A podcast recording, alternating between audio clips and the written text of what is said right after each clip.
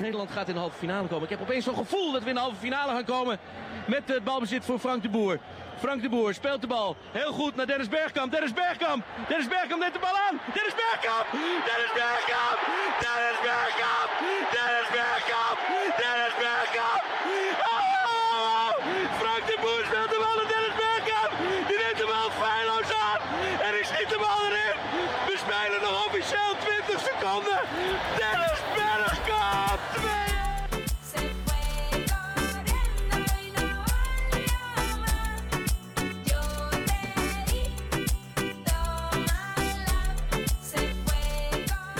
Hola, ¿qué tal amigos de Era Penal? Muchas gracias por ah, tomarse el tiempo de descargar este podcast donde solo hablamos de fútbol holandés, obviamente.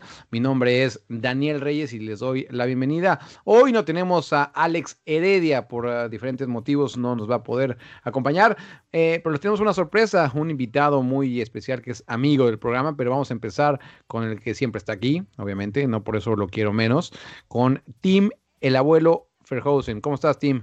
Estoy bien, estoy bien, ¿y vos? Muy bien, muy bien. De hecho, eh, eh, para la gente que no sepa, eh, este Cinco podcast lo más, ¿no? grabamos. Sí, otro día más, pero lo que le iba a decir a la gente es que este podcast lo grabamos em, vía Skype y generalmente solo usamos el audio. Y hoy, gracias al invitado, nos estamos viendo porque él, él tuvo la idea de que nos viéramos.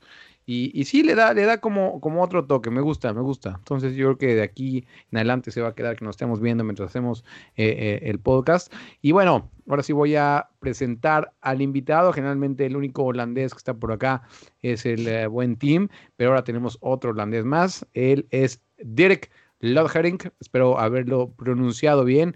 Y, bueno, para que se den un- una idea de quién es Dirk, él es periodista. Eh, además, es, eh, bueno, es famosísimo en México, luego les, les, les cuento por qué. Y em, tiene de esos trabajos que uno dice, ¿cómo, cómo puedes llegar a hacer eso? Es, es esos eh, trabajos de, de- de ensueño. Bueno, lo que hace Dirk también es, cada vez que viene un equipo em, que habla español, castellano, em, Dirk es el traductor, es decir, hace poco que vino Barcelona a jugar contra el PSV, Dirk estaba ahí a un costado de Valverde traduciendo todo y, y también cuando le tocó el turno a Van Bommel ahí también estaba a un lado eh, de, eh, eh, interpretando todo, porque más bien es interpretación, no, no traducción. Así que bueno, vamos a presentar a, a Derek. ¿Cómo estás, Derek? Todo bien, amigos. Muchísimas gracias por la invitación. Qué gusto verles por este medio. Todo bien en Nijmegen. Exacto, porque Dirk eh, vive en Nijmegen y obviamente hincha de... Del gran NEC, amigo. No digas NEC, que, que no nos gusta. Ahí el NEC, famoso pueblo. En Nijmegen, gran equipo tenemos. Mira, ti- tienes un buen punto ahí, eh, Dirk, porque obviamente nos escuchan otros gente eh, en Latinoamérica, obviamente, y eh, cuando ven el nombre escrito, pues obviamente dicen NEC, ¿no? Pero dinos, bueno, por lo menos a mí lo que me dijeron acá cuando, cuando, cuando estuve por esos lados y que dije NEC, me dijeron, no, no, no, NEC está aquí, ¿no? Estaban eh, apuntando hacia el cuello y dicen NSA está aquí, ¿no? Se- Señalando hacia el corazón. Así que bueno, desde ahí me quedó claro y no vuelvo a cometer ese error. Exactamente, amigo. Hasta los periodistas nacionales ya no dicen NEC por, por lo mismo. No, no aceptamos eh, el, el dicho NEC. Mejor NEC que está en el corazón de todos. Oye, pero para la gente que quiere saber qué significa NEC, porque aquí hay un montón de equipos eh, igual, ¿no? NAC, este, eh, que son RKC, que solo tienen las iniciales, pero NEC, perdón, NSA, eh, ¿qué significa? Nijmegen Eindracht combinatie es un equipo que se fusiló, se puede decir o no, eh, ahí en 1903 se hicieron dos, el equipo de Nijmegen, de la ciudad, el nombre de la ciudad, y junto a Eindracht, que sería como unión, entonces se combinaron esos dos y ya se llama Nijmegen Eindracht Combinatie. Mira, Y nada estamos en más. segunda, güey. Estamos muy mal, todo mal dirigido, pero el, el- el pueblo nos gusta mucho ir al estadio, con la familia ahí, con, con la hincha, la porra. Vamos siempre y pues ya esperemos que lleguen tiempos mejores pronto. Hasta hace no muy poco tiempo, diré que estaban en la primera división y no lo hacían, ok, no, no eran, no jugaban para estar en Champions, pero lo hacían relativamente bien en primera división. Ah, sí, hemos llegado hasta jugar en Europa League 2008. eh, jugamos contra Udinese en casa, que es el partido más histórico de, la, bueno, de todos los tiempos del club, que ganamos en casa Udinese de la Serie A. Y pasamos grupo, pues para nosotros fue el colmo de la existencia del club y una peda, una borrachera masiva que duró un mes. Así que hemos conocido buenos tiempos y ahora ya desafortunadamente pasó lo de siempre en el fútbol, que al parecer los, los clubes no tan grandes que les gusta mucho eh, gastar dinero y mala gerencia, digamos. Y bueno, pues ya estamos ahora eh, en segunda mm, división un par de años y al parecer por ahí vamos a quedar un rato más. Mira, no sé si te sirva de consuelo, pero eh, que está, no sé de- de en qué lado lo tengas tú en tu pantalla, según yo está a tu derecha, todavía está peor que tú. A ver, adivina, no te voy a decir a qué equipo va, pero ¿de quién crees que es hincha team? Bueno, Es- si no, dices, no te digo que está peor que tú. bueno, si mm, peor no puede ser porque nosotros es- ya somos mm, el primero, ¿no? Todo No, lo que viene está- después está es peor. peor. Yo creo, que, yo creo que por ahí escuché, lo, lo peor que puede hacer es ir con el Fitese, ¿no? Que es Mm. la, la, ri- la rival, eh, la rivalidad ahí entre los dos, pero de eso ya no hubiéramos hablado, ahora ya la colgaría y ya ni, ya ni hablar de amistad. No, no, no, no. no pero lo yo creo que le va a MFF. No, lo, acabas, Oh. lo- lo acabas de ofender, lo, le acabas de decir una grosería. Es obvio que Dirk no ha escuchado este podcast antes, porque, No, no tiene ni idea. te- Que Fortuna Z. paso. Tampoco, tampoco. No, todavía, todavía más abajo, más abajo, dale, dale, una- otra oportunidad. Solo Pero queda sí, uno. de, pero sí de Limburg, ¿no? De la Sí. provincia. Sí, pues eh, so- son sus dos rivales, especialmente en FFA. Pero a ver, otro más, damos otra No me oportunidad. digas que el- no le digas que le va a esa Roda y ese.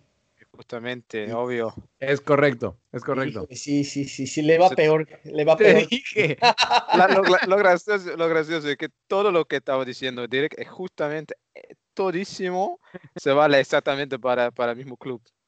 Que también que teníamos nuestro combo con- contra un club italiano en, en- en los primeros años de- del nuevo siglo, pero es exactamente, pasó exactamente lo mismo con Rora como con NC. A menos no tienen unos inversores vagos mexicanos o extranjeros en su club, pero bueno, de tal modo no tenemos mucha diferencia entre la gerencia.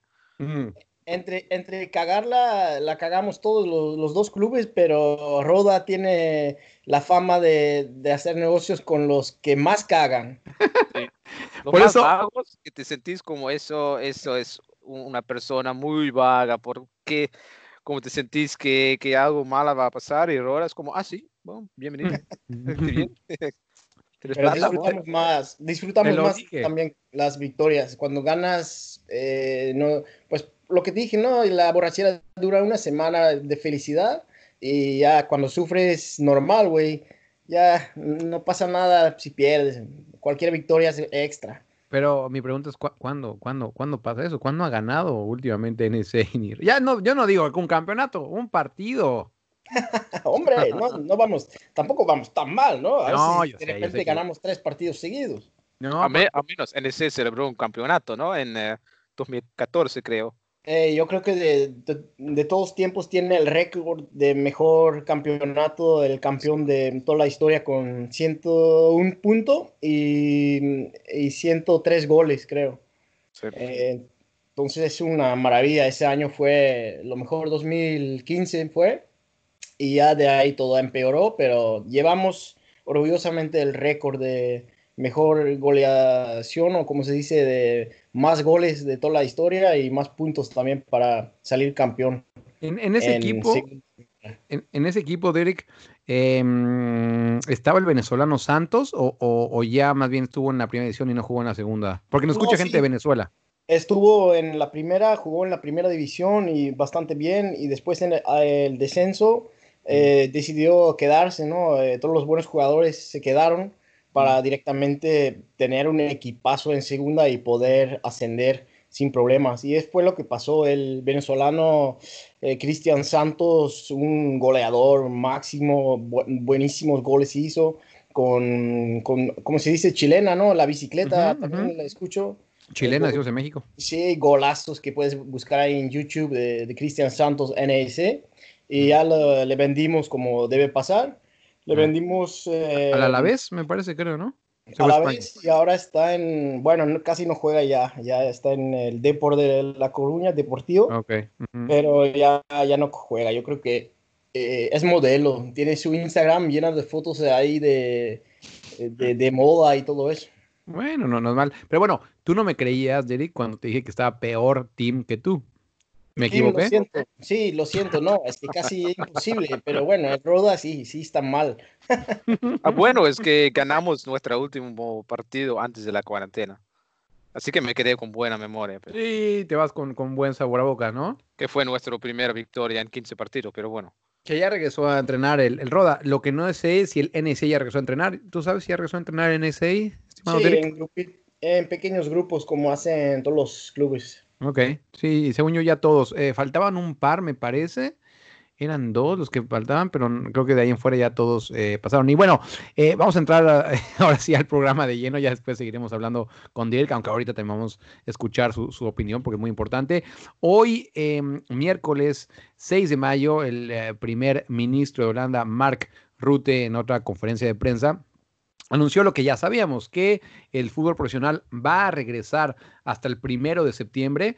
Y lo que sí eh, no teníamos muy claro era si iba a jugar, eh, si iba a haber poder haber aficionados en las tribunas y al parecer no. Por lo menos eh, ustedes ahí ahorita díganme si estoy en, eh, en lo correcto.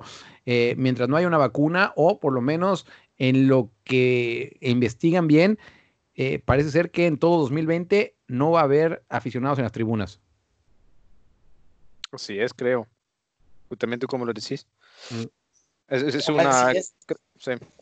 Creo que es el, el- el único representante del gobierno de Europa que ha dicho así tan estricto como que no vamos a jugar antes de que exista una, una Vacuna. vacuna. o- Sí. Sí. ¿Tú qué piensas de todo eso? Bueno, antes de preguntarte tu opinión, Derek, em, y lo último de las noticias de hoy, quiero que la diga eh, eh, Tim acerca em, de la querella, ¿no? Que va a poner tanto el Cambur como, como el de Grasscap. ¿Qué, qué pasa ahí, Tim? Y intenta ser breve, porque eh, Dirk no sabe, pero eh, Tim, a pesar de que el español no es idioma, puede decir, o sea, puede decir, haz de cuenta, este teléfono es negro. No, dice en 20 minutos lo que puedes decir en una oración. Pero bueno, va- vamos, a, vamos a ver el poder de síntesis de Tim acerca de, de lo de Grasscap y de Cambur. Intento, no, no, la verdad es muy corto que el viernes van a van a tener un, bueno, hay, hay que traducirlo esto, un court hearing, o sea, van a la Eric. tribuna. ¿Cuál, cuál es la, la- la traducción? Van al corte, está bien dicho así Ah. rápidamente, un, caso judicial. sí, sí. Entonces van al corte holandés para, para ofrecer la queja antes de la KNVB, o sea, que quieren, que van a hacer es que van a permitir a Gambur y de Graafschap subir a la A sin descenso, o sea, que vaya a haber un Eredivisie de 20 clubes en, el, en la nueva temporada. Mm. Y van a anunciar al KNVB que, que tienen que reunir otra vez con los clubes, como hace dos semanas, que vayan a hacer otro voto eh, para ofrecer la posibilidad a esos clubes de subirse y que vayan a necesitar en ese voto que un día, tal vez en dos semanas, podrían hacer una reunión especial de los clubes. Em, bueno, van a necesitar una mayoría de los clubes de votos. Y eso es lo que están haciendo en este momento. Están, ah, creo que están haciendo mucho lobby con, eh, con todos los clubes para cuando venga un día esa reunión especial que, que se pueden eh, agregarse a los clubes en la Eredivisie. Y bueno, ya, ya hace unos días veíamos las imágenes de, de todos los aficionados del Cambur que, que acercaron al estadio para eh, donar dinero y, y poder llevar este, este caso a los, a los tribunales.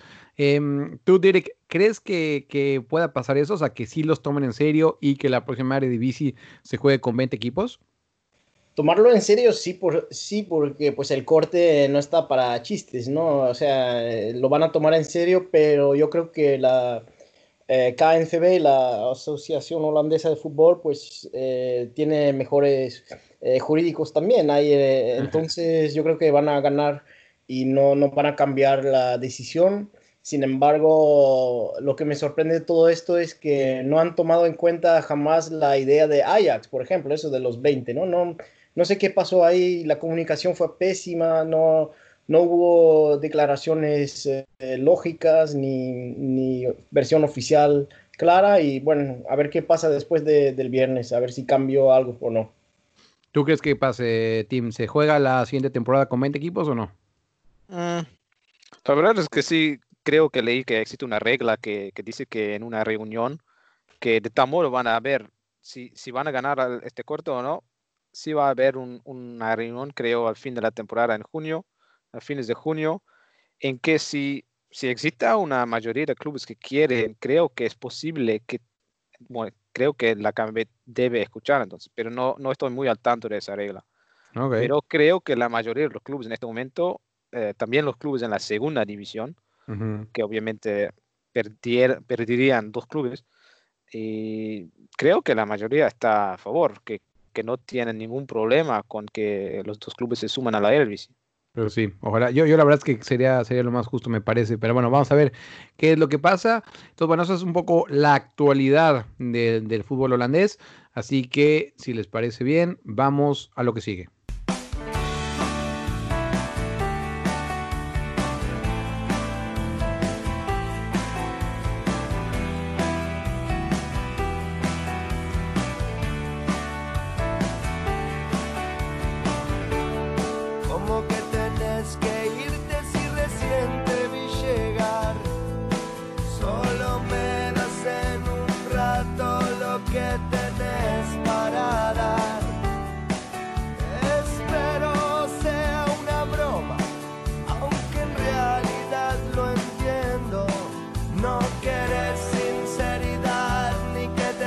Te siga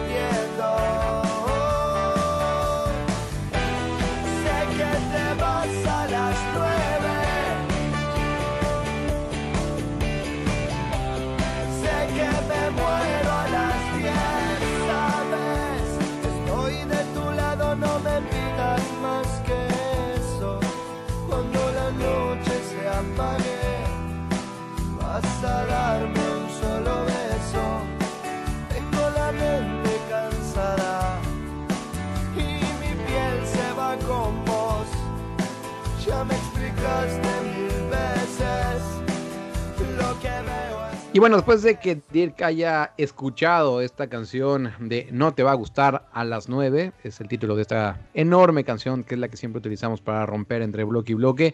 Eh, yo sé que, que, que Dirk es un amante de la música latinoamericana, aunque me da la impresión de que, de que le gustan más los corridos y las rancheras y, y- y la música norteña en México, pero bueno. Nunca está de más, eh, estimado Dirk, escuchar un poco de rock latinoamericano.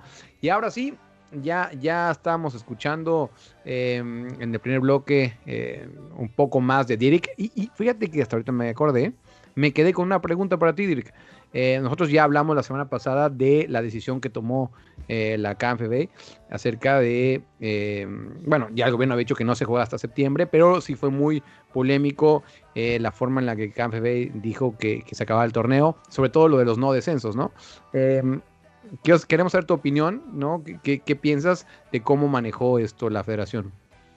Sí, de una manera pésima, sobre todo en cuanto a la comunicación, ¿no? Porque tomar la decisión fue difícil. Para cualquier lado que iba a decidir eh, sería difícil eh, para, para todos, ¿no? Y la gente lo sabía y lo iba a respetar tal vez, al no ser por la pésima comunicación que hubo por el gerente, por los directivos. Nadie quiso hablar con la prensa de manera normal lo cual provocó que el país entero mm, sospechó que había otras cosas que, mm, que eran eh, tal vez más importantes que la decisión deportiva, ¿no? Dinero, dinero, dinero.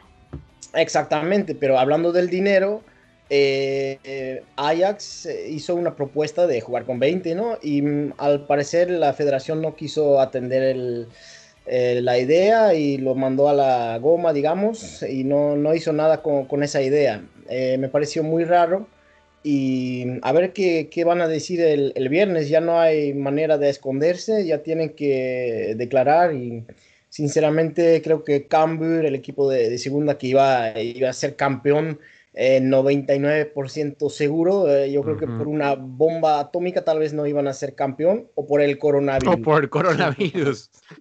Exacto, exacto. Y, y- y bueno, ese, ese equipo merece estar en primera y, y bueno, a ver si retoman el viernes algo. ¿En qué lugar iba el NSA? Creo que estamos en novena de oposición. O sea, Pero- todavía, todavía podían entrar en playoffs o, entonces, o Sí. no, Sí, ya. Sí, no, todavía alcanzábamos eh, en, eh, la, la cuarta temporada, se dice, ¿no? De periodo.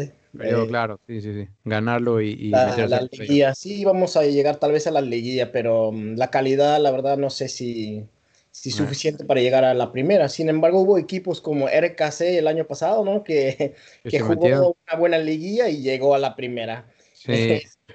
Entonces eh, fue medio triste porque NC estaba muy cerca y el, el equipo peor ahí ascendió y, y bueno, pues bien merecido por dos partidos ganados al final y ya.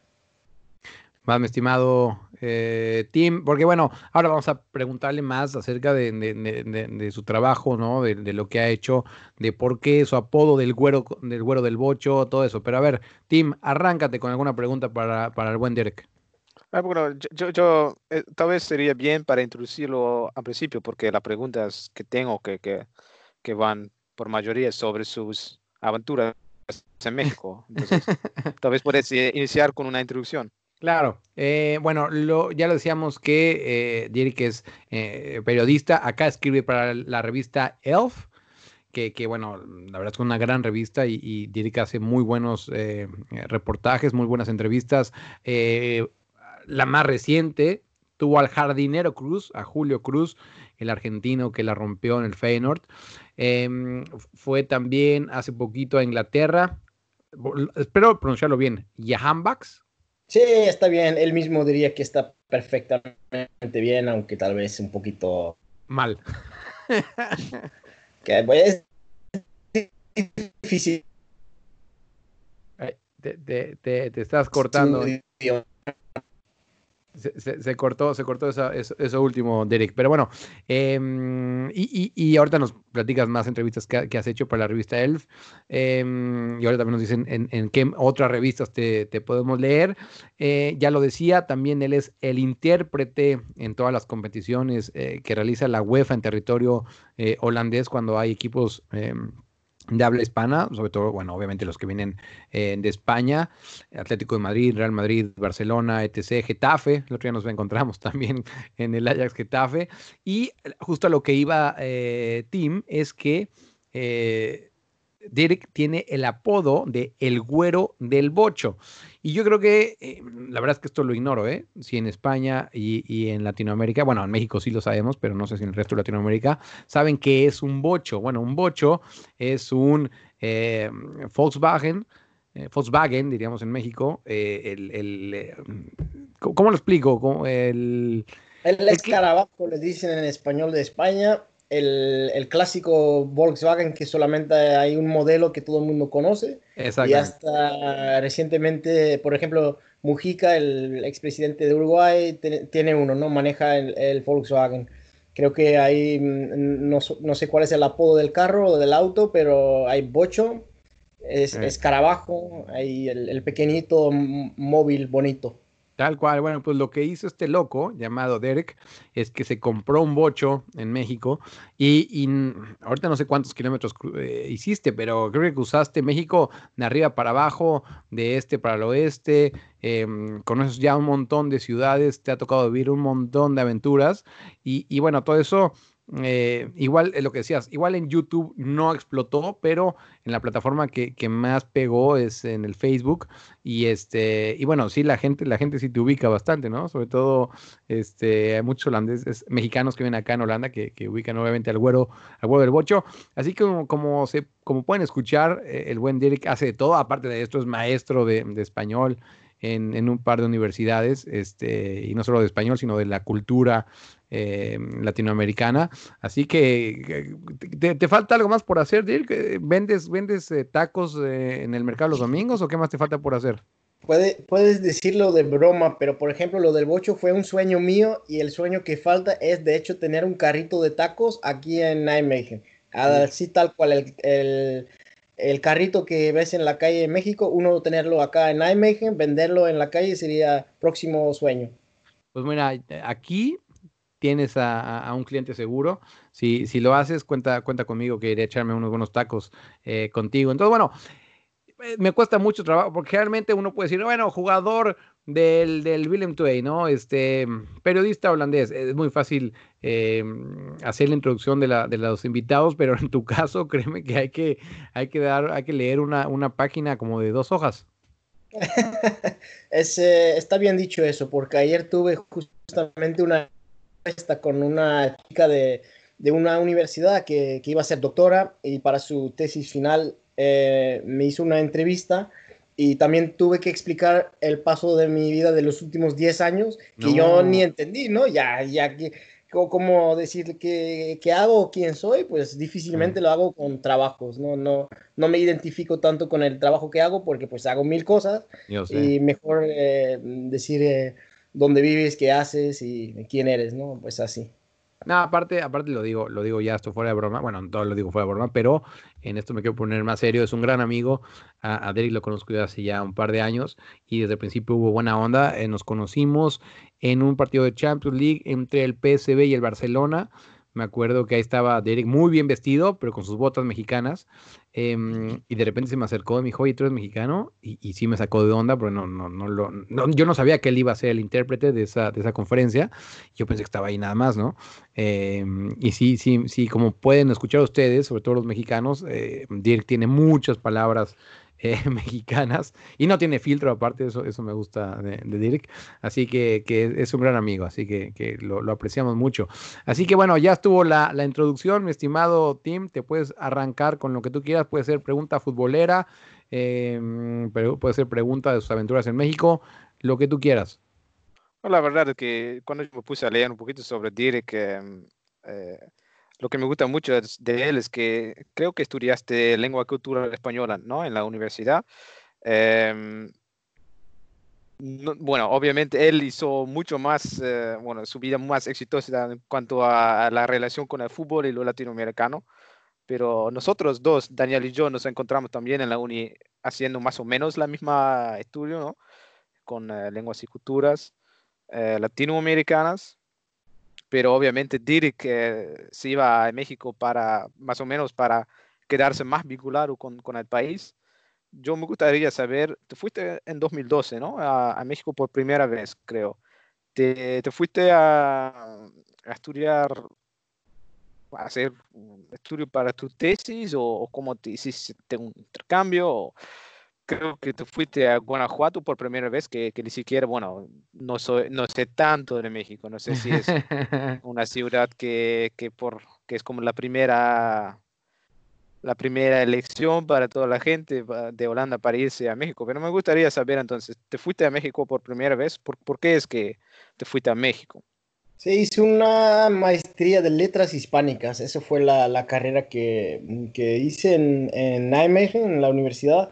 Y para un intercambio de seis meses me, me lancé a Guanajuato y no conocía nada de México ni de Guanajuato, pero la profesora que dio un curso sobre eh, México y la relación con Estados Unidos, eh, me, me- bueno, me fascinó el curso y me dijo, si te gusta tanto viajar, ¿por qué no te vas a México? Y vas a Guanajuato. Y yo dije, ¿Guan, ¿Guana qué? Y me puse a googlear y, y cualquier persona que, que no conoce y lo busca en Google Guanajuato, ya, ya se enamora de la foto, ¿no? Es dije, espectacular, es espectacular ese- Guanajuato. ese- en ese mismo instante yo dije, me, me voy. Y me fui y básicamente me quedé. Mi corazón todavía está ahí, aunque ya vivo en Nijmegen. Pero en 2012 fui seis meses de intercambio y siempre volví. Llevo un par de años seguidos ahí entre viajar, trabajar en la universidad también allá, hacer varios eh, trabajos eh, y me enamoré de México, pues. Y, y su, obviamente de alguna mexicana, pero bueno, ese es otro tema para, para otro tipo de, conversación. Y em, allá, ya lo preguntabas tú, Tim, ¿no? Este, a nosotros nos gusta mezclar todo con el fútbol. Eh, Tim no, no ubica a Guanajuato y lo, lo entiendo. Eh, mi abuelo es de Guanajuato, entonces por eso es una, es una ciudad que yo quiero mucho. Em, para la gente que- que le gusta mezclar todo con fútbol, a lo mejor le suena el equipo León. Bueno, pues el León es del estado de Guanajuato. Yo sé que eh, se fue a la ciudad de Guanajuato, que es la capital. Eh, pero bueno, León está muy cerca y de ahí, este, de ahí es el equipo. Y hay un par de equipos más, pero que están en la segunda división, como, como el Irapuato. Em, y un poco acá, eh, eh, para, sacarte un poco. Bueno, vas a acabar con el World Watch y luego te traigo más a, a- a- Holanda. Platícanos alguna historia que, que- mira, yo soy mexicano y, quiero mucho mi país, pero soy consciente que de repente em, hay zonas donde ni yo mismo que soy mexicano me metería y tú sí te has metido. Eh, no, no quiero asustar a la gente que vaya a México, pero sí me gustaría cono- conocer alguna historia que, que hayas estado tú en tu bocho y ya digo, puta, ¿dónde me metí? ¿Por qué estoy aquí? Y, y si, y si, y si, bueno, obviamente estás aquí, así que todo salió bien, pero, pero nos gustaría escuchar alguna historia o alguna anécdota que, que hayas pensado, híjole, ¿para qué? Lo voy a decir en mexicano, ¿para qué chingados hice esto? Pues primeramente creo que hay que retomar el, eh, eh, bueno, los años que estuve en México trabajando en la uni, haciendo amigos de todas partes del país, que, que es enorme. Para dar una idea, es, es tan grande como toda Europa, ¿no? Y, y los mexicanos ya, pues, ¿para qué explicar, no? Dicen, mi casa es tu casa y cuando quieras tienes tu casa en Sonora, en Chihuahua o hasta en Chiapas, ¿no? En Cancún y todos lados. Y yo después de cinco años realmente enamorado del país y sí, también de una mexicana, pero seguí con, con ese sueño de conocer eh, esos lados del país donde vivían mis amigos que conocí en Guanajuato, pero pues la familia era de, de otra parte. Entonces eh, yo dije, quiero ir por ellos, a conocer sus historias y lo voy a escribir en un libro para explicar a la gente acá en Holanda qué significa México para mí. Y de ahí nació el sueño de comprar un Volkswagen, empezar a manejar, a conducir y dije, esto va a durar dos meses, tres meses.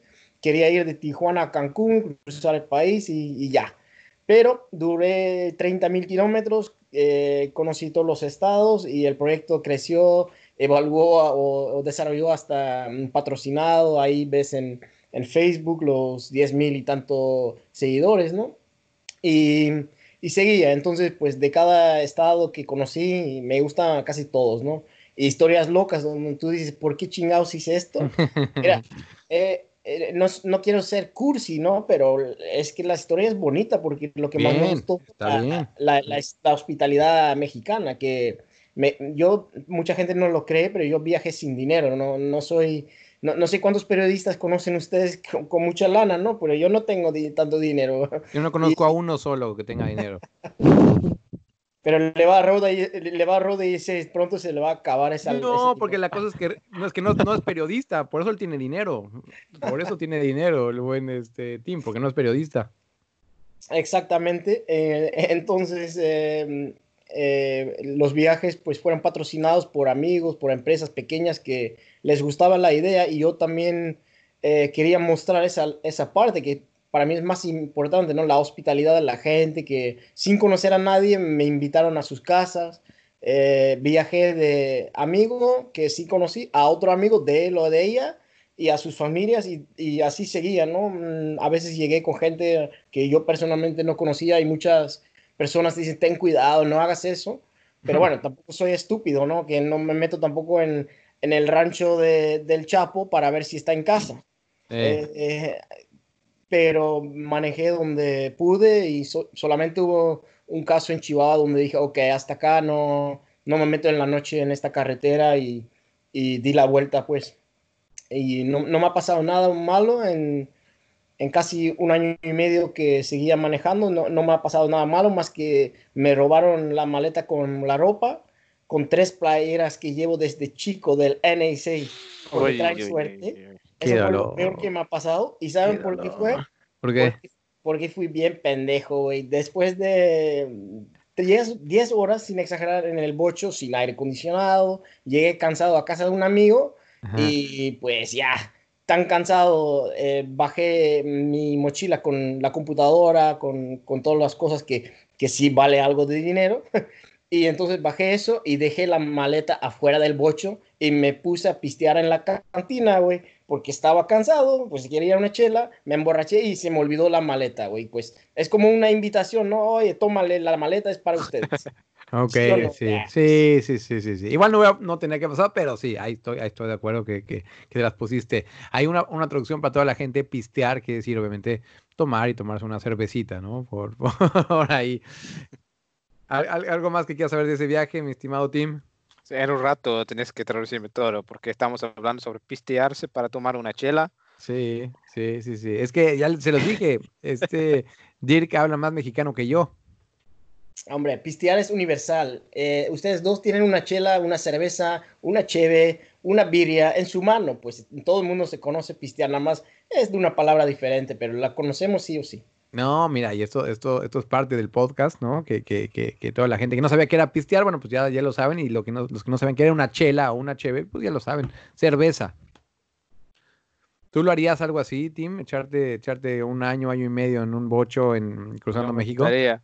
Yo, yo ah, la verdad es que la, la, la mentalidad de Derek tam- también como, como se piteó en las entrevistas que hizo, como, como andarse por México para mejorar la imagen de, de, eh, de México acá en, en Europa y otros países, eso me, me, me- sí, lo, lo aprecio mucho que lo hace. Pero la verdad es que si yo me fuera por, por bueno, el- Argentina es ese país en Latinoamérica que más robó mi, mi corazón, digamos, yo ni, ni en pedo me, me- iri- iría en ese carro por, por, eh, por las partes que, que an- a donde yo me fui. Yo, yo tenía la suerte de cuando yo me pasaba en Argentina que conocían un alemán de, de, de 40 años que, que sobrevivió cáncer, entonces él ya no tenía miedo más, entonces, pero él me llevó a unos partidos de fútbol en, en, en como se dicen en Argentina, la, la concha de la lora, que, que, que allá no se quiere ir, pero sí, sí, la verdad es que... ¿Qué, qué partidos viste? ¿Te acuerdas? El peor que yo fui fue un partido en la, en la primera D, o sea, la, las ligas inferiores de Buenos Aires, que fue en San Martín de Bursaco contra Ujú. Claypole. Ah, Claypole. fue- Sí, sí, ubico hasta la playa de Claypole. Partido asqueroso. O sea, Claypole ganó en último minuto y después de marcar gol, se corrieron del- de la cancha inmediatamente, después de marcar, se corrieron a la cancha porque sabían que era minuto 94, corrieron a la cancha, al vestíbulo, se fueron de la cancha en un micro, o autobús, y se, se, se iban directamente en, en un en calle de, de un- de una mano, como se dice, como de un lado. De un sentido. Entonces, se, Mm. se- entonces se- se entraron en esta calle y se fueron por el pueblo. Todo esto pasó en un minuto. es increíble. Como Amo Argentina. Sabían sí. ya antes de, de- de- antes de irse en la cancha, sabían que cuando termine el partido nos vayamos y vamos, nos vayamos inmediatamente después del, del- del último, del último minuto. Pero marcaron un gol en el último minuto. Entonces e- era como si estaban festejando, yéndose al vestíbulo, Sí. yéndose al micro para irse al pueblo. Si no, los mataban. Yo, yo vi también en, eh, allá, también creo que sí, también en primera D, eh, a Tristán Suárez. Y desde ahí soy hincha yo de Tristán Suárez en, en Argentina. Así que este, mi- mis respetos para lo que, para que lo, lo- lo que ha hecho Derek. Y ahora sí, vamos a traerlo al, al plano eh, futbolero. Eh, vamos a empezar con, eh, con tu trabajo como, como intérprete, ¿no? Eh, a ver, ayúdame a recordar. Atlético de Madrid, ¿no? ¿Te ha tocado? Así es, todo empezó en 2014 con el primer partido de Ajax contra FC Barcelona en Champions, eh, cuando era entrenador Frank de Boer y el Enrique ahí en Barcelona. Eh, me puse al lado de Luis Suárez, fue la primera vez que, que hice este trabajo y me dije, este trabajo es para mí, ¿no? El sueño que, que alcancé. Y después de ese partido llegaron Real Madrid, Atlético de Madrid en Bélgica contra Club de Brujas, eh, Getafe, Celta de Vigo y los países, ¿no? Las, las selecciones nacionales de España, México, mi querido México ahí contra Holanda en Ámsterdam, un amistoso que... ¿Que ganó después- México? de- después del famoso no era penal, llegó México a jugar en Holanda para un reencuentro de, de, pues, de nada, ¿no? Era Y les pegamos un baile, Dirk, les pegamos un baile, Tim y Dirk, los bailamos en Ámsterdam. Ay, felicidades, amigo. Yo ni me acuerdo de ese partido. Yo solo Yo vi el Poco. Mundial de 2014 todavía. bien. Ese no me importa. Ese yo no me acuerdo. Está bien, amigo. Y, y bueno, pues muchos equipos, muchos clubes pasaron por, por ahí en, en mi carrera de intérprete y realmente es un trabajo que me gusta mucho, ¿no? Es, eh, es como llegar a los partidos más importantes de- del año y eh, incluso trabajar ahí. Y, sí, es algo que no había pensado posible en eh, mi vida y sí llegué y entonces fue fenomenal. Me, me gusta. Dale, Tim. La- lo, lo que quiero saber, empezaste a hacer, y lo dijiste como, como eh, intérprete, que es un trabajo de sueño de, para ti. ¿Cómo, ¿Cómo llegaste a hacer ese trabajo? Porque mucha gente piensa, además la, la, la mujer que te entrevistó en la radio holandesa dijo, ¿cómo llegas a ser intérprete? Normalmente pensarías que los clubes tienen sus intérpretes fijos, pero para vos llegaste a hacer ese partido de Ajax y Barcelona y después ahora ya en Holanda, si venga un, un club hispanohablante, nos vamos a llamar a Dirk. No, ya nadie lo quita ese trabajo. Bueno, sí, tiene mucha razón Tim que los clubes más grandes tienen a su gente ahí en, en, eh, bueno, en sus propios intérpretes o de, de otra organización que, que los manda. Pero e- es bonita esa historia cuando de repente en 2014 vivía en México y daba unas clases de inglés, pero realmente eh, seguía siendo estudiante, ¿no? Y pues eh, tenía el cabello todavía mm, hasta los hombros y un bigote y llegó un vacante, llegó una vacante de, buscamos un intérprete traductor para Ajax FC Barcelona. Pues escribí, escribí la, y, y pensé que me tomaban el pelo, ¿no? Ese no puede ser en serio. ¿Cómo, cómo va a ser una vacante? Eso, lo que dice Tim, ¿no? Los clubes tienen a su gente y eso es, es un hecho, ¿no? ¿Quién va a contratar a, a Dirk? Pero decidí escribir la carta eh, mejor de, de mi vida porque pude eh, añadir todas las cosas que hacía por gusto eh, como currículum, ¿no? Por ejemplo, ir al estadio del NIC y decir, mira, el- eh, no, no, no me sorprende llegar a un estadio, ¿no? Un intérprete de fútbol pues tiene que saber qué pasa en el estadio, qué, qué dice, por ejemplo, la, la voz del estadio también en, en otro idioma, cómo funciona una rueda de prensa, eh, cuáles son las palabras que usan en la cancha, dentro o fuera de la cancha y eh, por gusto lo, lo había hecho, ¿no? Yo, yo jugué el fútbol, pude escribir todo eso y dije, bueno, es mi, mi trabajo, es un, eh, un extra. Y tuve la entrevista por Skype, me, me seleccionaron, tuve la, la entrevista y justamente así como estaba explicando, yo me veía como un vago, ¿no? Pero pues me llamó por Skype y ¿qué vas a hacer, no? Pues eh, correr al baño, hacer lo que se puede con el cabello.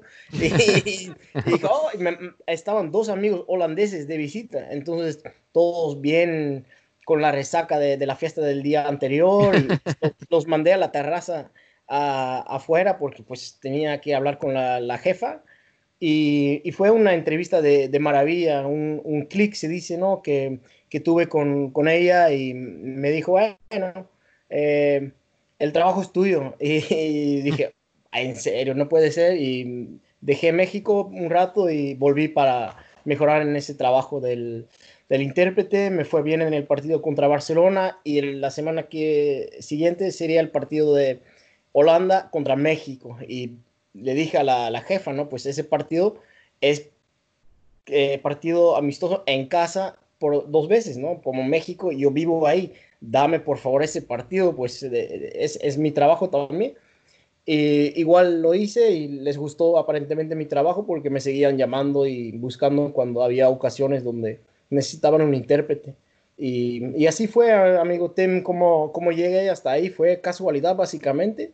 Y mm, la carrera que hice no, nunca fue enfocada en ser intérprete, pero mm, lo hacía en, en México de vez en cuando en el famoso Festival Internacional Cervantino. Eh, trabajaba como intérprete traductor y, y tenía esa experiencia y, y fue toda una combinación de, de cosas que, que hizo que llegué ahí.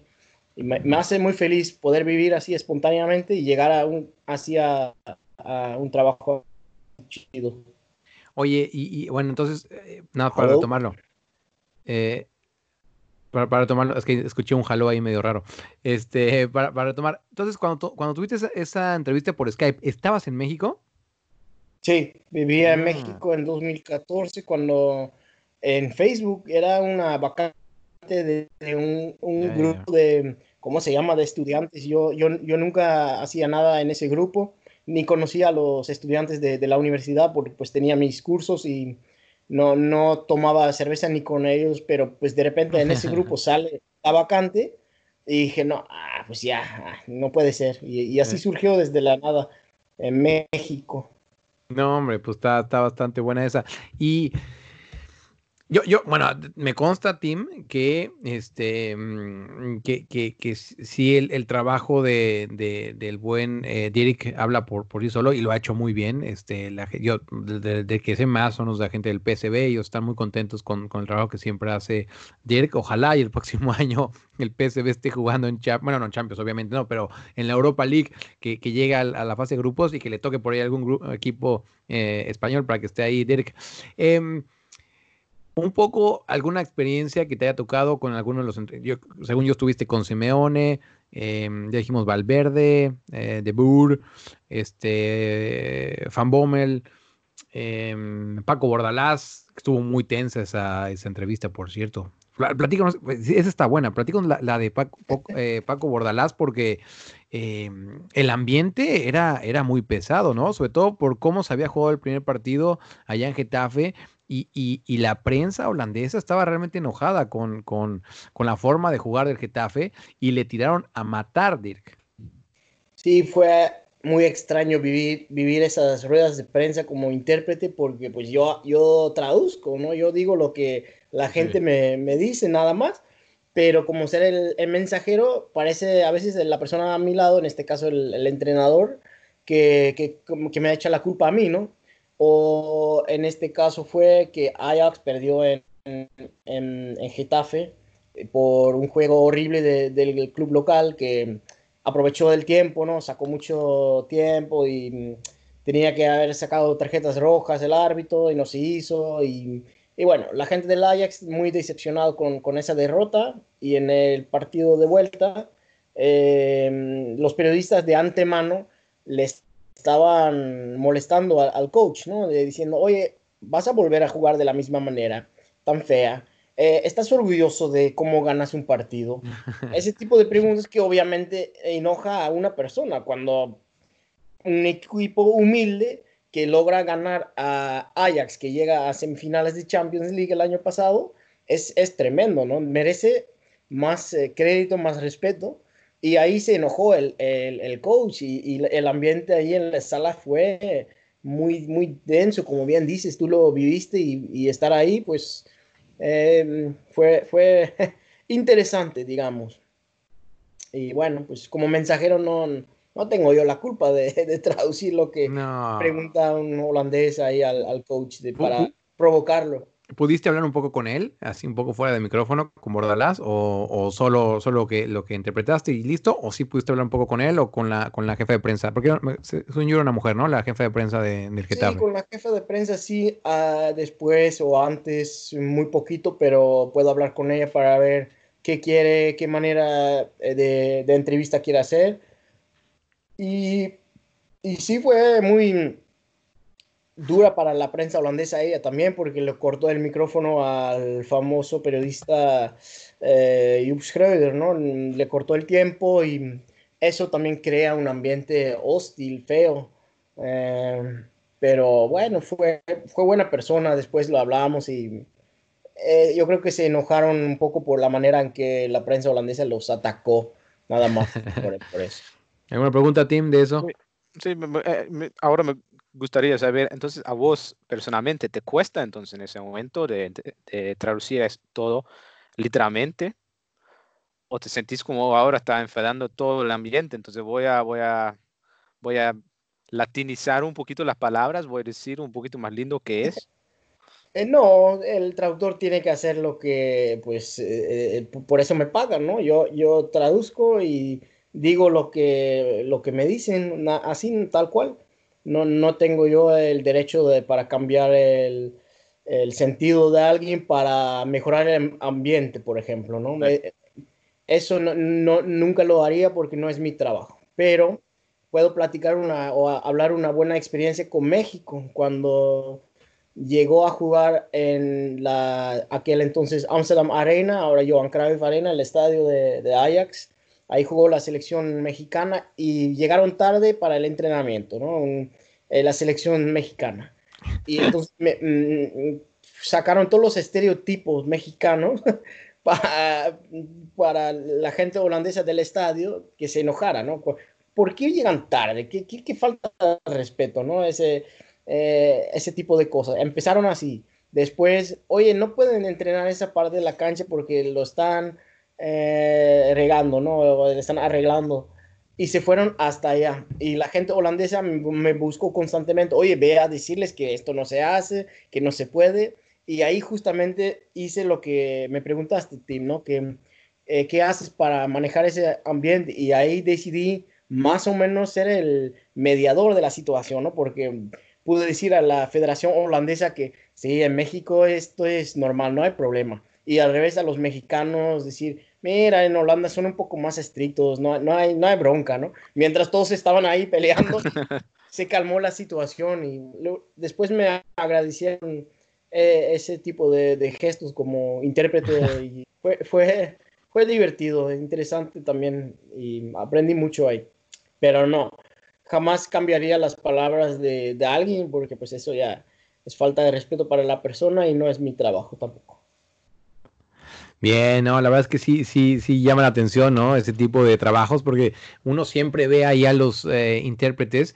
Y bueno, yo que todos recordamos en más de alguna ocasión el que algún entrenador haya corregido al intérprete o se haya enojado con él, ¿no? Y lo, lo ha expuesto públicamente. Yo, en la última Champions, eh, yo recuerdo a, a Klopp este, en Alemania, ¿no? Cuando, obviamente él es, alemán, entonces, este, corrigiendo por ahí al intérprete. Eh, no, no es un trabajo fácil, sinceramente, eh, Dirk. Sí, sí, sí necesita estar em, concentrado al 100% y sobre todo manejar muy bien los dos idiomas. ¿Tú has tenido algún problema con algún, con alguna, con algún entrenador? No, afortunadamente no, todavía no he tenido ningún problema. Más bien eh, eh, me fue, me fue bien, creo, porque cada vez parece un, no sé, no sé por qué, pero me tocan cada vez eh, entrenadores que hablan los dos pinches idiomas y, y me da, y me da más nervios, ¿no? Porque me va a Sí. entender. Y Sí. que no hay muchos holandeses que hablan, entrenadores que hablan español, pero me tocaron, ¿no? De Boer habla perfectamente el español. Eh, después me tocó Van Bommel, el, el Sí. de PSV. Sí, aquí, aquí no somos muy fanáticos de Van Bommel, de una vez te lo digo, ¿eh? Eh, bueno, pero pues yo sí, porque me dio un cumplido de, de, de- de mi trabajo. Bueno, te lo queremos un poquito entonces, solo por ti. Sí, gracias, amigo. es que me, primera, primero me corrigió un poco cuando él mencionó cuatro clubes contra eh, los que había jugado PSV. Ujú. y yo mencioné tres o, o algo así fue. Y entonces en la plena rueda de prensa me, co- me corrige, ¿no? Me dice, oye, yo mencioné cuatro. ok, me di cuenta, si, si usted quiere una traducción tan eh, literal perfecta y larga, porque los clubes casi siempre me dicen, oye, por favor, corto eh, lo más rápido posible para que haya más preguntas y bueno, es un gesto de calidad, pero no... Corta en Krachtig. Sí, eso, eso decimos en holandés, por favor. Eh, Lo más rápido que se puede y, y bien hecho. eh. Y, y entonces ahí, ok, me di cuenta, tú quieres una traducción así tal cual larga y buena, pues se lo di, lo hice. Y después me, me, me dijo, esto fue una maravilla de traducción, muchas gracias. Entonces dije, ay, me, me echó flores, ¿no? Y pues es un buen cumplido y me, me ha gustado, pero sí me da más nervios cuando sé que hablan español. Claro, sí. Así que bueno, lo seguimos odiando, pero ahora una rayita menos después de lo que acabas de contar. ¿Al- ¿Algo más por ahí, Tim?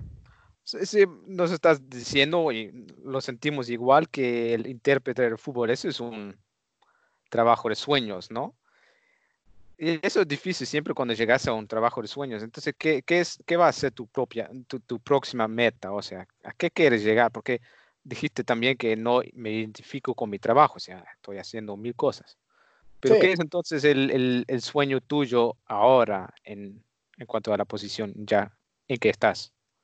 Eh, grabar un podcast semanalmente para un público hispanohablante. bien ahí, bien ahí.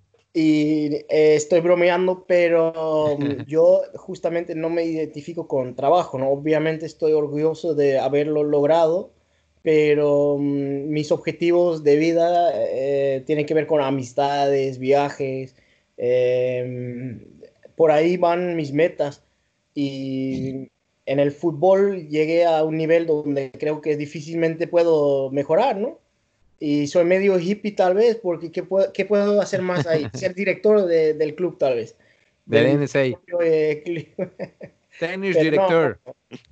Y ta- sí, soy muy realista hablando del trabajo porque, mm, bueno, es una manera de ganar dinero y estoy muy feliz cuando me toca un proyecto de sueño. Dije, ay, ¿cómo lo hice?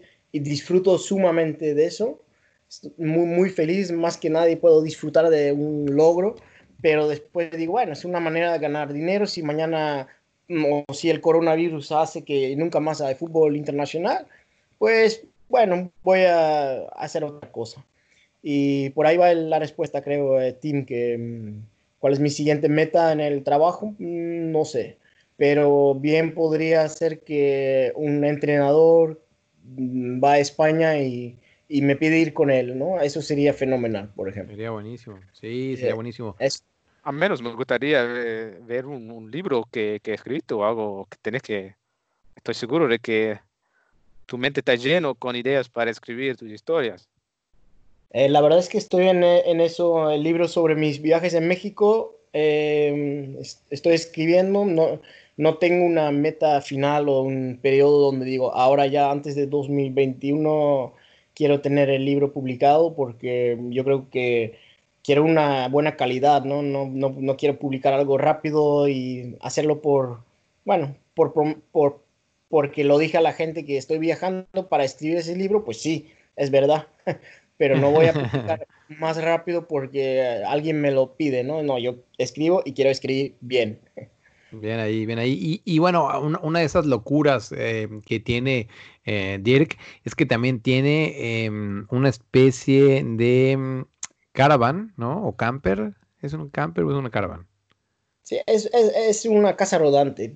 Una Y casa rodante, eso me Es, gusta. es buena eh, respuesta también a la pregunta de Tim de cuál es mi meta, porque terminé el proyecto del Bocho en México y mm, volví a Holanda y dije, ¿qué carajo voy a hacer ahora después de un tremendo viaje? ¿Cómo puedo yo todavía tener más sueños, no? Y dije, eh, justamente en ese momento llegó la selección mexicana sub, eh, sub, sub 20 ahí a, a jugar a un amistoso en Holanda y organicé varias cosas para los mexicanos y me dijo el, el buen amigo Daniel León, el asesor ahí de, de la selección mexicana, eh, dijo, oye, nos gustaría que nos apoyaras en Francia.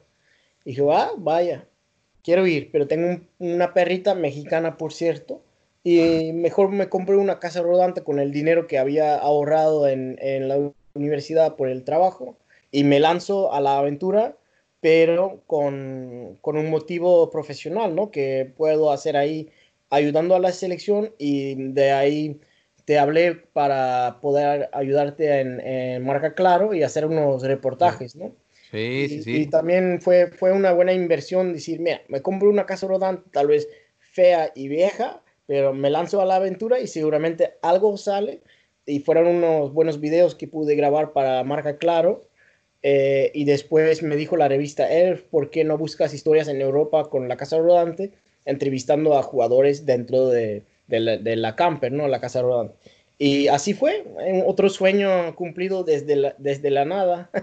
y sí, muy, muy feliz me hace poder vivir así con, con este tipo de proyectos. Y en esa, en esa, en, e- ese- en esos viajes, eh, ya estamos a punto de acabar porque estamos bastante, estamos alargando, pero eh, nos puedes decir los nombres, yo ya te dije eh, de los que me acuerdo, sí, que fue Jahan Bax, fue... mm, a ver, dinos, ¿a, qui- a quién has entrevistado en Europa, en tu casa rodante? Mm, llegó Alfred Schröder, que fue el asistente técnico de Ajax cuando eh, hicieron su campaña famosa el año pasado en Champions y ahora es entrenador ahí en Hoffenheim, en, en la Bundesliga. Eh, Eh, fui a Italia a hablar con eh, Bram Nuitink, jugador de Udinese, y también a- a, mm, en Bélgica, en, eh, en Bruselas, fui a, a Flop, el delantero, el largo, güero. Sí, ex Herenfein. Exacto, y ahí, pues por ahí va, a ver cuando termine coronavirus, si puedo lanzarme otra vez a la aventura a buscar nuevos jugadores y entrenadores para nuevas, eh, nuevos reportajes. Bueno, no están mal, ¿eh? Son altos eh, perfiles lo que estás diciendo. ¿Y ha sido difícil convencerlos o se enganchan a la primera? No, sí, sí cuesta, Mm. porque yo creo que los futbolistas en casi todo el mundo eh, son un poco parecidos, ¿no? No quieren hablar con la prensa lo menos posible, hay que pedir permiso al club, pero los que sí aceptan son también las historias más eh, interesantes, ¿no? Cuando, cuando un jugador no quiere hablar, pues muchas veces tampoco tiene una historia que vale mucho la pena, ¿no?